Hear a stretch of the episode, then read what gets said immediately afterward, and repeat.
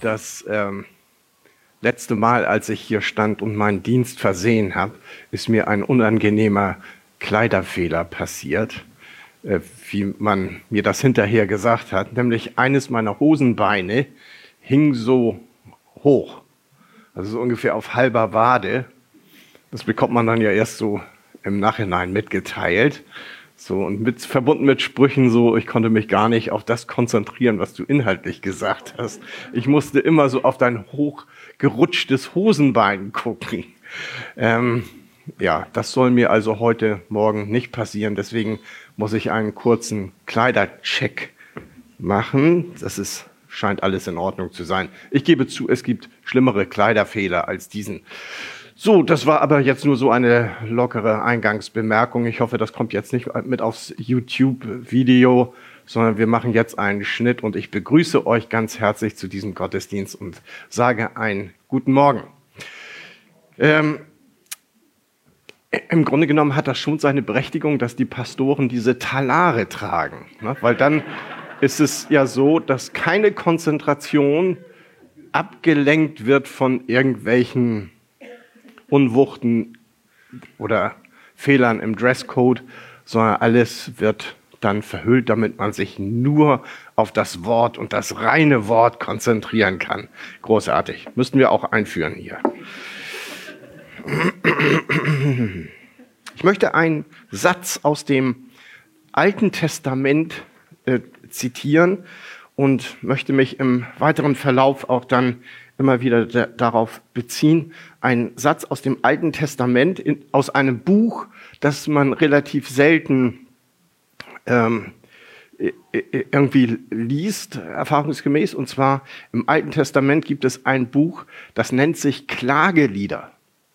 Und im dritten Kapitel von diesem Buch der Klagelieder steht dieser Satz, die Gnade und die Barmherzigkeit Gottes ist jeden Morgen neu. Also es ist eigentlich gar kein beklagenswerter Satz, ähm, dass der jetzt nun ausgerechnet in dem Buch Klagelieder stehen müsste. Aber die Gnade Gottes ist jeden Morgen neu. Und ich habe mir die Frage gestellt, warum greift die Bibel zu diesem, diesem bildhaften Vergleich, dass seine Gnade, die Gnade Gottes, äh, jeden Morgen neu ist. Und ich bin da, äh, möchte euch zwei Antwortversuche anbieten. Mit die, vielleicht könnt ihr damit was anfangen. Mein erster Antwortversuch geht dahin, dass ich sage, Gottes Gnade muss jeden Morgen neu sein, damit solche Charaktere und solche Typen, wie ich es bin, nicht irgendwie von Gott aussortiert werden. Wie, wie in so einer ähm, äh, in einer Salatgurken-Sortieranlage, die, die, es ja gibt. Und, und da werden dann die nicht normgerechten Salatgurken aussortiert. Und ich brauche diese Gnaden, dieses, diesen Gnadenerweis Gottes, der jeden Morgen neu ist. Ich habe es notwendig. Zweiter Antwortversuch. Und ich beziehe mich da auf eine Erfahrung, die viele Christen machen, die Jesus wirklich nachfolgen wollen und die wirklich ein, für die es ein Anliegen ist, dass ihr Leben eingespurt wird auf den Willen Gottes und die Gott gefallen möchten und die seinen Geboten gehorchen wollen. Nicht, weil sie es müssen, weil sie bedroht werden oder bestochen werden, sondern weil es ein innerer Herzenswunsch ist, dem gerecht zu werden. Und diese Christen, die also sehr ernsthaft Jesus nachfolgen, ähm, äh, machen häufig die Erfahrung, dass sie bei ganz bestimmten Gewohnheiten oder Schwächen oder, oder Bindungen, die einfach noch da sind in ihrem Leben, immer wieder neu zu Jesus kommen müssen und immer wieder einen neuen Start und immer einen neuen Reset brauchen, um weiterzumachen. Und manchmal die Ohren oder die Flügel oder die Schultern hängen lassen wollen, weil sie sagen, Mensch, ich komme jetzt schon zum x-ten Mal mit der gleichen Sache. Menschen, die, die, die zum Beispiel nicht vergeben können oder die, die, die sowas sind wie Quartals, ähm, die also in bestimmten Abständen explodieren müssen und dabei auch Menschen beschädigen und verletzen und so weiter. Hinterher selber aber darunter leiden. äh, oder andere, es gibt so viele Gewohnheiten und ungute Dinge, die uns beschweren können, mit denen wir aber unbedingt immer wieder zu Gott kommen müssen, ohne das Gefühl zu haben, Mensch, Gott geht jetzt die Geduld genauso aus wie meinen Eltern, meinem Lehrer, meinem Chef, meinem Vater oder wem auch immer. Und da kommt jetzt dieses Wort hinein, Gottes Gnade ist jeden Morgen neu. Alles, was neu ist, alles, was neu ist, hat keine Vergangenheit. Das ist ganz wichtig. So, wenn du mit zum x-ten Mal kommst zu der neuen Gnade Gottes und sagst, ähm, ich war zwar schon letzte Woche hier, sagt die Gnade, halt, stopp, stopp, stopp, stopp, stopp, stopp, stopp. Ähm, ich bin ganz neu hier. Ähm, mich gibt's erst seit heute Morgen. Ich weiß gar nicht, wovon du redest. Was letzte Woche war, ist mir nicht bekannt. Mir ist auch nicht bekannt, was gestern war, sondern ich bin ganz neu. Gottes Gnade ist ganz neu, taufrisch wie ein Morgen und kann mit dir wieder neu anfangen.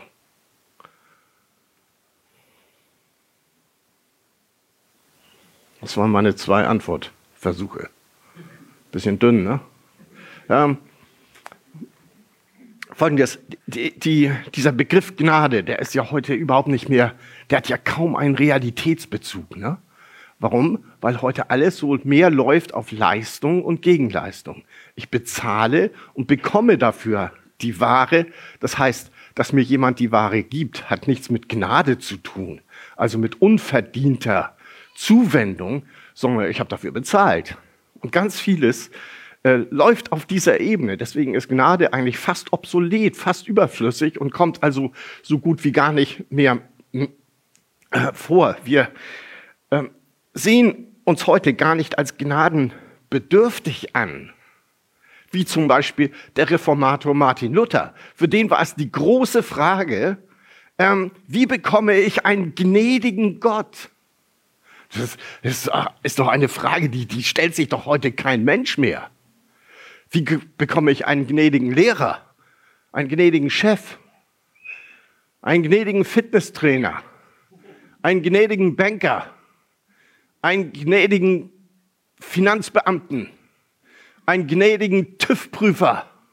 So etwas, das ist schon eher unsere Fragestellung. Aber doch nicht, wie bekomme ich einen gnädigen Gott, von dem wir uns in keiner Weise abhängig fühlen oder meinen abhängig zu sein, weshalb wir aber doch gnadenbedürftig sind.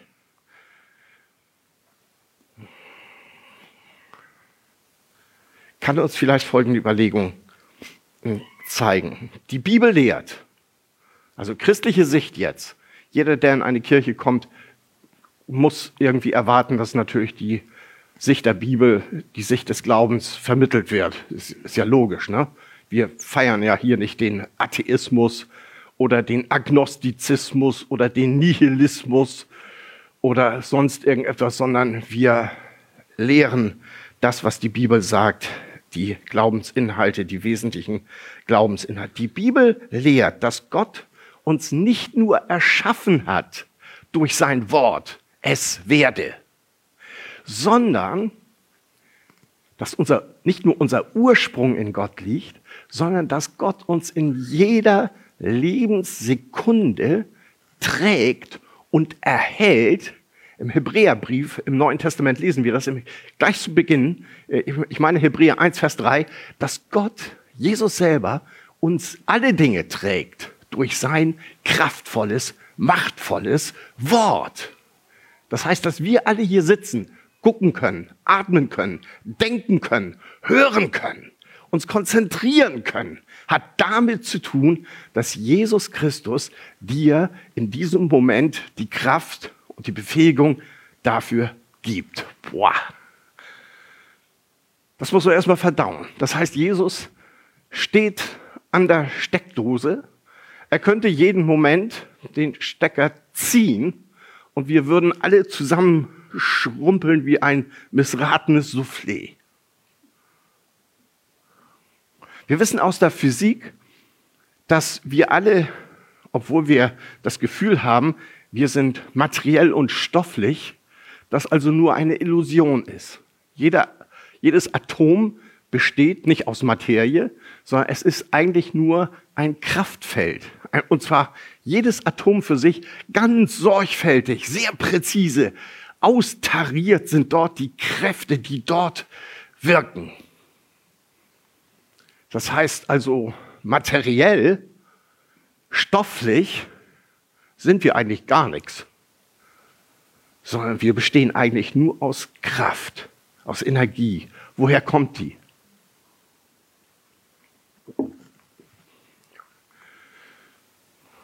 Weiß man nicht. Man weiß nicht, woher diese Kraft kommt, die alles zusammenhält, damit nicht alles auseinanderfliegt oder in sich kollabiert. Hm. Ich habe also ganz total interessante Zitate von zwei ganz bedeutenden Physikern gefunden, die das so ein bisschen mh, hm, deutlich machen. Hans-Peter Dürr, einer der großen deutschen Physiker, hat einmal gesagt, ich habe als Physiker 50 Jahre lang mein ganzes Forschungsleben damit verbracht zu fragen, was eigentlich hinter der Materie steckt. Das Endergebnis ist ganz einfach. Es gibt keine.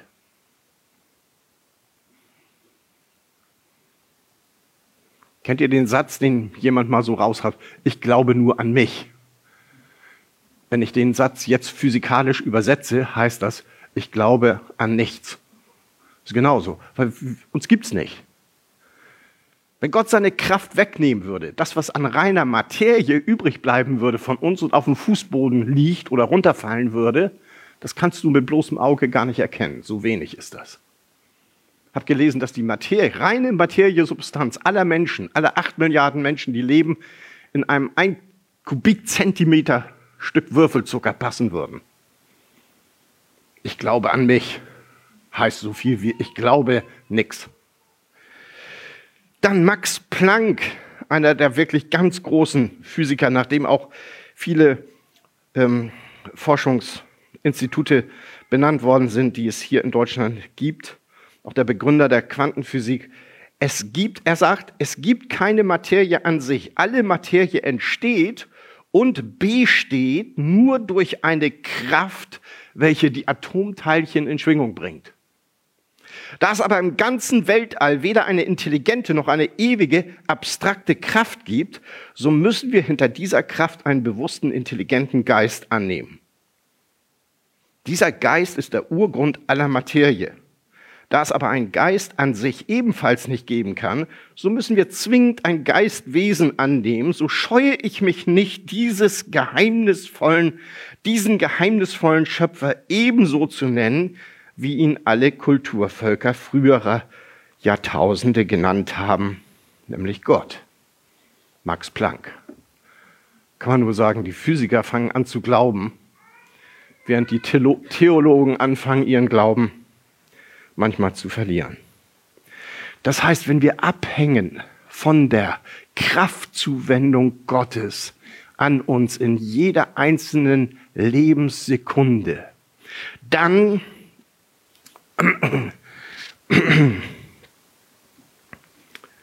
dann ist Gott alle Anbetung wert. Dann ist er jeden jede Dankbezeugung wert, oder? Wenn wir von ihm abhängen, er unsere, unser Leben, unseren Odem, unsere Existenz garantiert.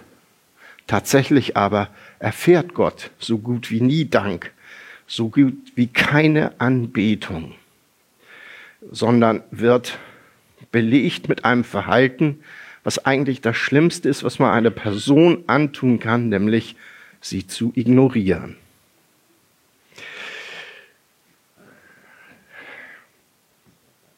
Wir leben und bezahlen mit Gottes Kreditkarte in jedem Augenblick unseres Lebens. Wir leben auf Pump, auf seine Kosten. Haben wir ihm schon mal gedankt dafür?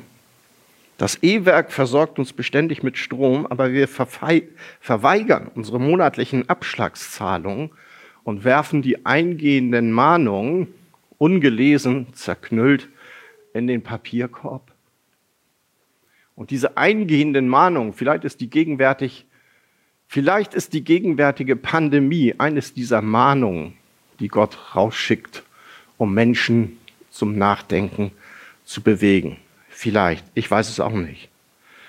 An genau dieser Stelle entscheidet sich, ob wir wirklich Christen sind, ob wir wirklich Kinder Gottes sind, nämlich ob wir sagen, ich lebe nicht auf eigene Rechnung, ich lebe nicht nach eigenem Gusto, ich lebe nicht mehr nach, der, nach, der, nach dem Motto, was möchte ich, sondern die hochintelligente Frage zu stellen, Gott, wenn mein Leben von dir kommt und du mich in jedem Moment erhältst, dann ist das wie eine Art Lehen, das du mir gegeben hast, wie eine Art wie ein, wie ein kostbares Gut, das du mir anvertraut hast, als ein, als ein zu verwaltendes Gut. Und dann möchte ich die Frage stellen, Herr, was möchtest du eigentlich in meinem Leben, mit meinem Leben, durch mein Leben erreichen?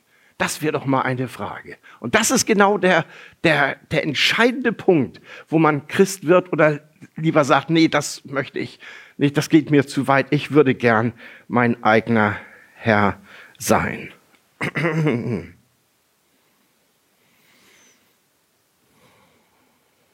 Wer nach der ersten Alternative lebt, also eigentlich sagt, was möchte ich eigentlich? Ich tue das, was mir gefällt. Der kann gar nicht anders, als Schuld und Schulden aufzuhäufen. Das Konto Gottes wird belastet. Aber irgendwann möchte das E-Werk seine Stromrechnung beglichen wissen. Sonst wird irgendwann der Strom auch abgestellt. Zunächst einmal, wenn es um diesen zentralen Begriff der Gnade geht, die ja jeden Morgen neu ist. Die einzige praktische ähm, für uns nachvollziehbare ähm, Möglichkeit, das im Alltag zu erfahren, ist eigentlich nur, wenn Straftäter begnadigt werden. Das ist das Einzige, äh, ich habe darüber nachgedacht, wann, wann Gnade sonst so mal passieren kann. Es ist eigentlich nur im Strafrecht, wenn, wenn ein Straftäter begnadigt wird.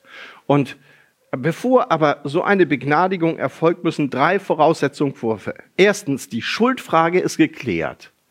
Zweitens, die Strafe ist angetreten. Es gab ein Urteil und daraufhin wurde eine Strafe angetreten. Also diese beiden Dinge, äh, es gibt gar keine Diskussion mehr über Schuld, ja oder nein. Und das Dritte, der Täter bereut seine Tat. Wenn diese drei Dinge vorliegen, dann kann er an die oberste Instanz in Deutschland ist es der Bundespräsident, also der, die erste Person im Staat, ein Gnadengesuch stellen. Und dann überlegt der Bundespräsident, ob er diesem Gnadengesuch stattgeben möchte oder nicht. Gottes Gnade ist anders als das. Und zwar an zwei Stellen bei, dem, bei der Begnadigung eines Straftäters muss das Gnadengesuch vom Straftäter ausgehen. Er muss um Gnade ersuchen. Und bei Gott ist es anders. Gott macht uns dieses Gnadenangebot. Er, er bereitet alles vor, damit wir sein Gnadenangebot annehmen können. Und trägt es uns noch nach und bietet es uns an und hält so lange den Stecker in der Steckdose, damit wir weiter leben und leben können, um irgendwann vielleicht auf sein Gnadenangebot einzugehen. Er ist derjenige, der dieses Gnadengesuch stellt an uns, obwohl wir seine Gnade notwendig haben. Und das zweite, der zweite große Unterschied zu, zwischen menschlicher und göttlicher Gnade ist, Gottes Gnade befreit uns nicht nur von der Reststrafe, sondern er, seine Gnade gibt uns noch zusätzlich großartige Geschenke, Gaben mit auf den Weg. Sie sind in seinen Gnadenhandeln mit inklusive. Ich bin eines Morgens auf dem Weg zur Arbeit und sehe in einiger Entfernung Polizisten an der Straße stehen mit einer Kelle. Sie stoppen einzelne Fahrzeuge. Und ich dachte, vielleicht lassen die mich durch. Aber falsch gedacht, sie winkt mich raus. Was war passiert? Unmittelbar vorher hat man mich fotografiert mit einer bestimmten Geschwindigkeit.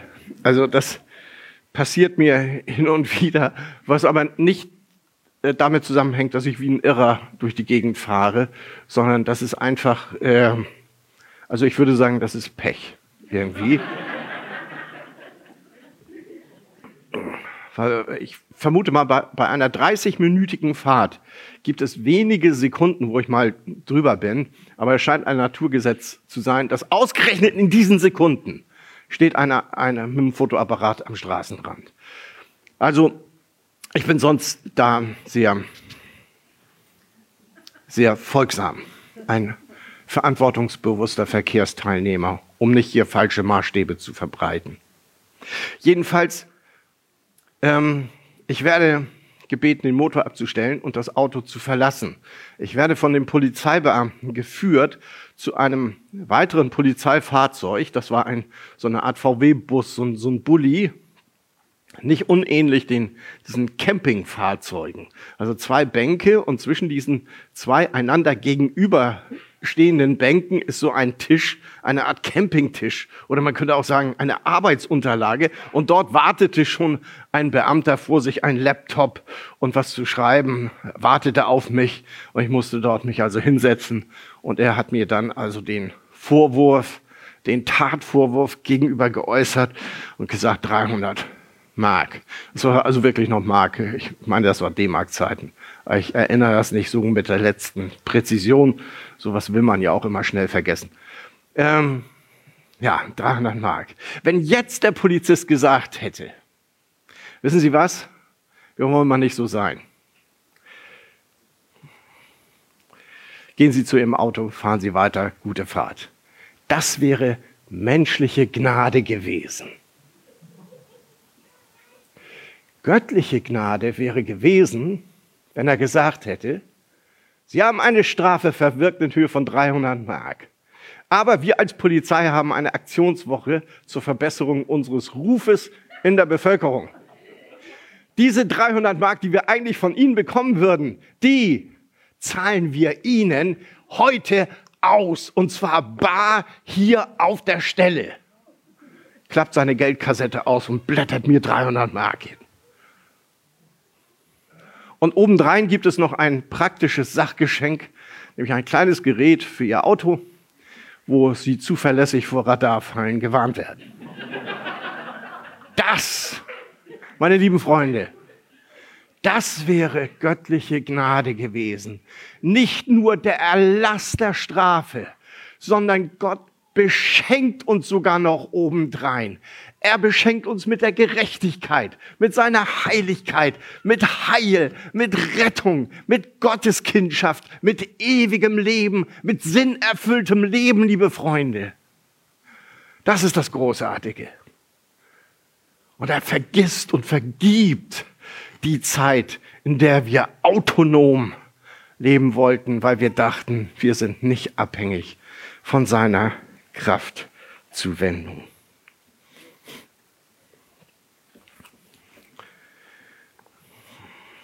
Es gibt im Alten Testament so ein ganz großartiges Bild für diesen Sachverhalt. Und zwar ist in den letzten Tagen eine Folge über das frei empfangbare TV gelaufen.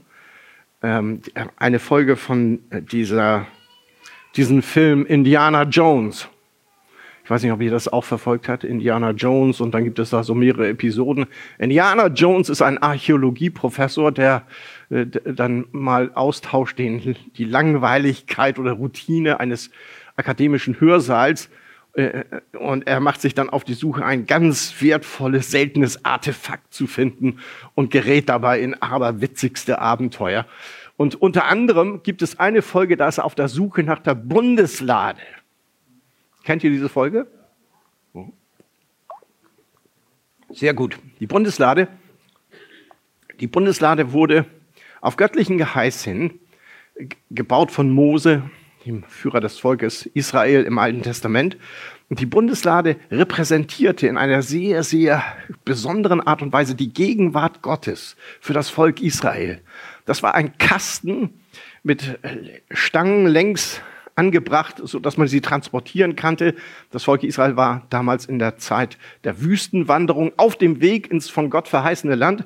Deswegen musste man diese Bundeslade, diesen Kasten auch transportieren können. Und in dieser Bundeslade, denkt mal drüber nach, über diese Symbolik dahinter. In dieser Bundeslade befanden sich die Gesetzestafeln, die Mose bekommen hatte, die zehn Gebote.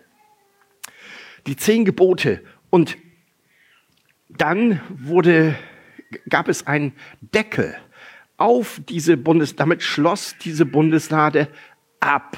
Und dieser Deckel, der dort auf die Bundeslade kam, war aus purem, massivem Gold. Also nicht etwa Holz, Gold überzogen, sondern purem Gold. Denk mal über die Symbolik nach. Die Gebote, die zehn Gebote, die kein Mensch, die keiner von uns lückenlos erfüllen kann. Diese Gebote, die die äh, solche Ansprüche an uns stellen und wir darüber verzweifeln müssten, dass wir sie nicht erfüllen können. Auf diese Gebote, da kommt jetzt ein Deckel und dieser Deckel, den nennt das Alte Testament, stellt euch vor, Gnadenstuhl, obwohl der gar nicht so aussah wie ein Gnadenstuhl. Aber diesem aus purem Gold, dieser Deckel, der kommt da drauf. Der Gnadenstuhl. Und einmal im Jahr darf der hohe Priester an die Bundeslade herantreten. Die Bundeslade befand sich in, dem, in der innersten Kammer der Stiftshütte oder des Tempels, in dem sogenannten Allerheiligsten, wo kein Mensch Zugang hatte. Dieser Raum war abgeschottet durch schwere Vorhänge und nur einmal im Jahr durfte der hohe Priester dort hineinkommen. Und was hat er dann gemacht? Er hat diesen Deckel besprengt mit Blut. Denk mal über diese Symbolik nach. Das heißt, es wird klar, die Gebote, die kein Mensch halten kann, die lässt Gott nicht einfach verschwinden, nach dem Motto, kann ja eh keiner halten. Nein, die Gebote bleiben da. Sie kommen von Gott. Sie sind gut. Sie sind richtig. Aber wir sind nicht richtig. Wir können sie nicht halten. Und Gottes Lösung ist, es kommt ein Deckel darauf, nämlich der Deckel von Gnade. Aber diese Gnade ist nicht billig, sondern da kommt Blut drauf. Das heißt, irgendjemand musste sterben dafür. Im Alten Testament waren es Tiere. Und dann kam Jesus. Und deswegen reden die Christen immer von dem Gekreuzigten. Deswegen ist es so wichtig, dass Jesus gestorben ist. Weil er ist die personifizierte, der personifizierte Weg zur Gnade Gottes. Er hat mit seinem Blut diesen Deckel besprengt, ein für allemal. Und versöhnt uns mit dem Anspruch, der Gebote Gottes. Und das ist das Gnadenangebot Gottes, das wir annehmen können. Es ist zentrales Anliegen des Neuen Testamentes. Es ist, es ist essentiell für den christlichen Glauben. Diese Gnade ist nicht, sie ist umsonst. Wir können es nicht bezahlen, sonst wäre es ja auch keine Gnade. Sie ist, Gnade heißt auf Lateinisch, glaube ich, gratia. Das deutsche Wort gratis kommt daher. Die Gnade ist frei, sie ist umsonst, aber sie ist nicht billig. Sie ist teuer, aber nicht auf unsere Kosten, sondern auf Kosten von jemand anderes, nämlich Jesus Christus, der sein Leben gab, dass wir Gnade empfangen können. Das ist der Punkt. Weil das so wichtig ist, finden wir diesen Gedanken immer wieder im Neuen Testament. Der Apostel Paulus, der ganz viele Briefe im Neuen Testament an Gemeinden geschrieben hat, er beendet jeden einzelnen seiner Briefe mit der Formel, die Gnade des Herrn sei mit euch. Warum macht er das? Weil das immer so das Wichtigste ist, was noch in Erinnerung bleiben soll, nachdem man den Brief gelesen hat. Und könnt ihr euch vorstellen, wie die Bibel insgesamt als Buch endet? Sie endet mit eben diesem Satz. Die Gnade unseres Herrn Jesus sei mit allem. Das ist die Botschaft. Es gibt keine bessere. Gottes Gnadenangebot ist heute da für jeden. Für jeden. Wir dürfen es in Empfang nehmen. Und deswegen gilt in diesen schwierigen Zeiten allemal auch wieder dieser Satz, den ich immer wieder gerne zitiere. Es gibt tausend Gründe, sich vor der Zukunft zu fürchten, aber nur einen einzigen, das nicht zu tun. Und dieser eine Grund heißt Jesus Christus. Amen.